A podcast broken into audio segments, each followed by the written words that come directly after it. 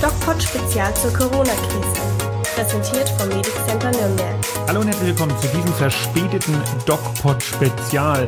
Verspätet deswegen, weil wir einen ganz besonderen Gast diese Woche haben. Ihr wisst ja, die Lisa ist momentan im Urlaub. Und wir haben uns gedacht, wir machen mal ein bisschen was Besonderes und uns die Frage gestellt, wie betrifft denn die Corona-Pandemie eigentlich spezielle Berufsgruppen oder bestimmte Leute, die in dieser Situation einfach eigentlich auf ein funktionierendes und gutes medizinisches System angewiesen wären. Und im ersten Teil dieser zweiteiligen Summer Special Edition unterhalten wir uns mit einem alten Freund von mir, und zwar dem Martin. Der Martin ist der Rettungssanitäter und was der uns zu erzählen hat, das werden wir jetzt gleich hören. Ich rufe ihn an. Hallo Martin. Grüß dich, Nachfrage. Na, wir kennen uns noch von früher und ich äh, danke dir recht herzlich, dass du das Gespräch jetzt hier mit mir führst. Wir haben ja momentan eine relativ äh, schwierige Situation und das trifft natürlich nicht nur uns Ärzte, sondern auch euch Jungs im Rettungsdienst. Martin, erzähl doch mal, was ist deine Aufgabe, was machst du und wie hat euch das ganze Corona-Ding ähm, erwischt? Hat es euch kalt erwischt? Seid ihr gut vorbereitet? Erzähl mal. Ja, zuerst mal danke dass ich heute an deinem Podcast teilnehmen darf. Äh, ja, ich bin hauptamtlicher Rettungssanitäter in Hessen. An sich muss ich ehrlicherweise sagen, ist unser Arbeitgeber sehr gut darauf vorbereitet gewesen. Also wir haben von Anfang an auch immer in jedem Einsatz, sobald klar ist, okay, das kann für uns eine Gefahr werden, ähm, FFP2 oder FFP3-Masken tragen können. Hier auch ein großes Dankeschön dafür was heute in so Zeiten natürlich auch keine Selbstverständlichkeit ist. Ansonsten hat bei uns im Großen und Ganzen nicht an Schutzmaterialien gemangelt. Es war hier und da schon, gab es mal Engpässe, wo der Bestand fast leer gewesen wäre. Also auch hier hat unsere Firma auch immer wieder geschafft, neue Schutzmaterialien für uns zu organisieren. Und ja, ansonsten durch die Arbeit aus dem Rettungsdienst kennt man das ja eigentlich auch, dass man hier und da mal mit der ein oder anderen Infektionskrankheit in Kontakt treten kann, aber dass es dann mal tatsächlich zu einer Pandemie kommt, in der man tagtäglich nichts anderes mehr auch in den Medien liest oder mitbekommt, das ist schon eine besondere Situation gewesen, auf die man so eigentlich tatsächlich gar nicht gefasst war. Aber ich denke im Großen und Ganzen, wie gesagt, ich kann auch da tatsächlich für unsere Region sprechen, ähm, ist das Ganze so ganz gut im Griff. Martin, jetzt äh, sagst du, du arbeitest als hauptamtlicher Rettungssanitäter im Rettungsdienst. Vielleicht sagst du unseren Hörern mal, was da eigentlich alles so deine Aufgaben sind. Wie viele Patienten siehst du am Tag? Was machst du mit denen? Und wie viele sind es, wo man am Ende echt denken muss, oh, äh, da muss ich mich vielleicht ein bisschen ähm, selbst schützen? Ja, ähm, ich fahre in einer ländlichen Regionen, wo die Einsatzzahlen nicht ganz so extrem hoch sind wie jetzt zum Beispiel in der Großstadt. Ich sag mal im Schnitt so zwischen drei bis sechs Patienten am Tag ist ganz normal. Ja, ist ja trotzdem ordentlich. Ja, das ist okay. Es geht natürlich immer noch mehr. Gott sei Dank ist es bei uns nicht so extrem. Ähm, ja, aber ansonsten hält sich auch das in Grenzen. Was zu meiner Arbeit zählt, ist natürlich, ja, ich würde so sagen, mittlerweile alles. Je nachdem, warum der Betroffene oder Verletzte oder Erkrankte anruft.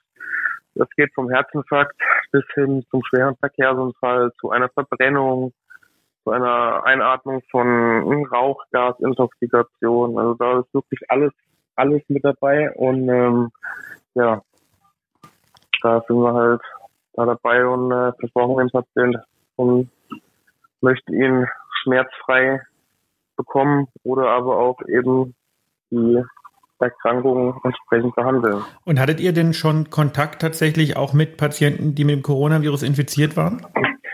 Ähm, tatsächlich ja. Wie gesagt, dass dadurch, dass es mittlerweile weit auch ähm, sich verbreitet hat, war der ein oder andere auch in unserer Region betroffen. Ich persönlich habe erst einen einzigen bestätigten Patienten mit Coronavirus gefahren. Und das war tatsächlich auch eine Verlegung aus, von Krankenhaus zu Krankenhaus, wo wir vorab auch schon wussten, dass der Patient positiv getestet ist. Und ähm, entsprechend war dann für uns von vornherein klar, dass wir hier sowieso das volle Schutzprogramm auffahren werden und müssen. Und äh, ja, der Patient war aber Gott sei Dank, muss man ja so sagen, ähm, auch kreislaufstabil. Er hatte leichte Symptome, Und ähm, ja, lief alles gut. Also, und hast du dich dann testen lassen schon? Auch so bleibt. Ich tatsächlich ja. bislang noch nicht, weil ich seit, ich glaube, über einem Jahr überhaupt gar keine Krankheitssymptome mehr hatte. Also ich bin seit über einem Jahr komplett gesund. Das ist schön. Hatte auch keinen, keinen Kontakt zu, ähm, zu irgendwelchen Patienten ungeschützt. Also ich bin einer der wenigen Glücklichen, sag ich mal, die da auch noch nicht betroffen ist oder war. Nun gibt es in Deutschland ja sehr, sehr viele Kranken- und Rettungswegen und du sagst, äh, ihr macht so fünf bis sechs Einsätze, also Patienten pro Tag, hast aber schon darauf hingewiesen, dass das in der Großstadt, wie zum Beispiel hier in Nürnberg, noch deutlich mehr ist. Ähm, Jetzt kann man nicht bei jedem Patienten sich von oben bis unten in Schutzausrüstung einpacken. Wie handhabt ihr das und was sind dann die Situationen oder die Schlagworte, die vielleicht auch kommen von eurer Leitstelle, die dann dazu führen, dass ihr Schutzausrüstung anzieht? Also bei uns ist es tatsächlich so, wir fahren jeden Einsatz mit einer Atemschutzmaske und einer entsprechenden Schutzbrille. Atemschutzmaske heißt ähm, äh, wirklich Schutz oder nur so eine OP-Maske? Nee, wirklich eine, eine richtige Schutzmaske der Klasse FFP2 oder FFP3. Also da, wie gesagt, hat unser Arbeitgeber bei uns tatsächlich ähm, große Abhilfe geschaffen und wir haben tagtäglich jeden Tag FFP-Masken, die uns wirklich auch davor schützen. Und die bewahrt ähm, ihr auf und nutzt sie mehrfach oder äh, nur einmal? Nur, also wir nutzen die einmal pro Tag. Tatsächlich. Jeden Tag eine neue sozusagen. Genau. Okay. Jeden Tag eine neue Maske. Ähm, Ansonsten findet ja bei den Leitstellen ein, ein entsprechender Abfragekatalog statt, wo sich dann auch schon rauskristallisiert, hat der Patient eventuell auch schon Erkältungssymptome und wenn dann natürlich die entsprechende Rückmeldung kommt, ein Patient hat Atemnot, hat vielleicht Halsschmerzen, Ohrenschmerzen, Fieber, dann sind das für uns Stichworte und Schlüsselwörter, in dem klar ist, okay, hier müssen wir jetzt noch ein bisschen mehr anziehen als nur eine Atemschutzmaske und vielleicht eine Schutzbrille. Da geht es dann halt auch noch in die Richtung, dass wir dann auch ähm, Schutzkittel noch des Weiteren tragen oder OP-Hauben. Auch so Sachen sind möglich. Was wir auch noch natürlich unabhängig von Corona jede, bei jedem Einsatz tragen, sind Schutzhandschuhe. Also das ist so oder so klar, die trägt man in jedem Einsatz auch schon lange bevor es Corona überhaupt gab. Wann ist dir denn eigentlich bewusst geworden, dass die ganze Geschichte jetzt was wirklich Ernstes ist? Ich weiß nicht, wie es dir ging. Ich habe am Anfang noch, äh, ja, das Ganze nicht so ernst genommen, muss man ehrlicherweise sagen. Und irgendwann wurde mir dann bewusst, oh Scheiße, das läuft jetzt hier in eine total falsche Richtung. Ja, ähm, tatsächlich habe ich das ganze medial schon seit Januar, seit, ja doch, seit Januar verfolgt. Allerdings war ich mir auch nie dessen bewusst, dass es mal zu so einem großen Ausmaß kommen könnte. Und das Ganze hat dann ja richtig Fahrt aufgenommen Ende Februar, Anfang März, wo dann Norditalien so sehr stark betroffen war. Und da wurde mir dann schon klar, okay, hier passiert gerade irgendetwas, was ganz, ganz komisch ist. Und äh, ich war ja dann, wie gesagt, auch leider selbst betroffen. Ich wäre eigentlich im März auch drei Tage nach London gereist. Allerdings haben wir das, bevor es da schon diese Reisewarnungen gab und das gerade zu dem Lockdown kam, haben wir von uns aus auch schon beschlossen, dass wir dieses Risiko nicht eingehen werden und einfach mal zu Hause zu reisen.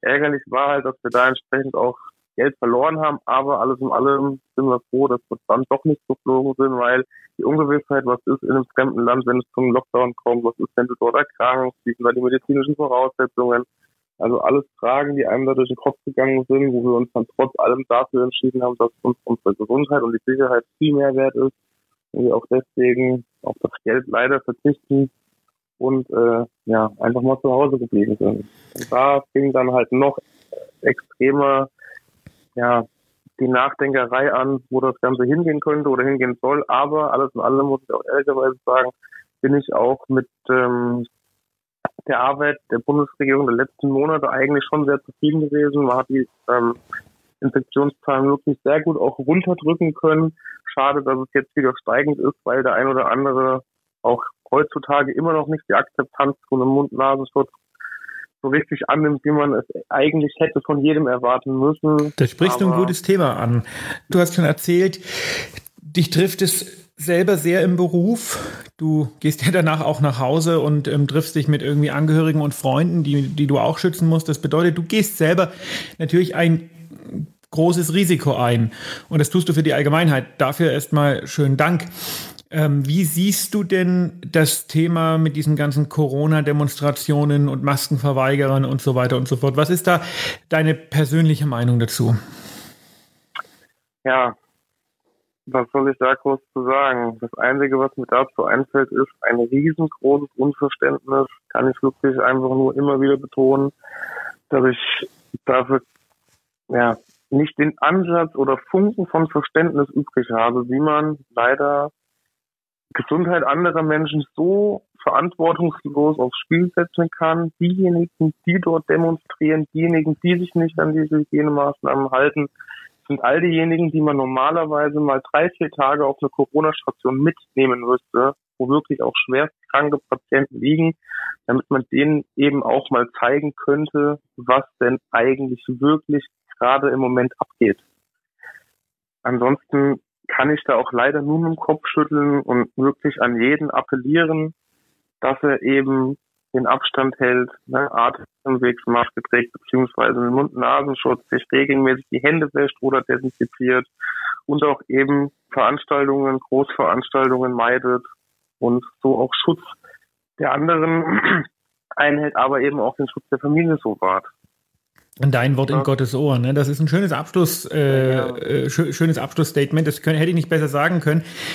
Ähm, vielleicht unterhalten wir uns ja äh, im Laufe der Pandemie oder zu irgendwelchen anderen Themen nochmal in diesem Podcast. War schön mit dir zu sprechen ähm, und ich wünsche dir alles Gute und bleib stark.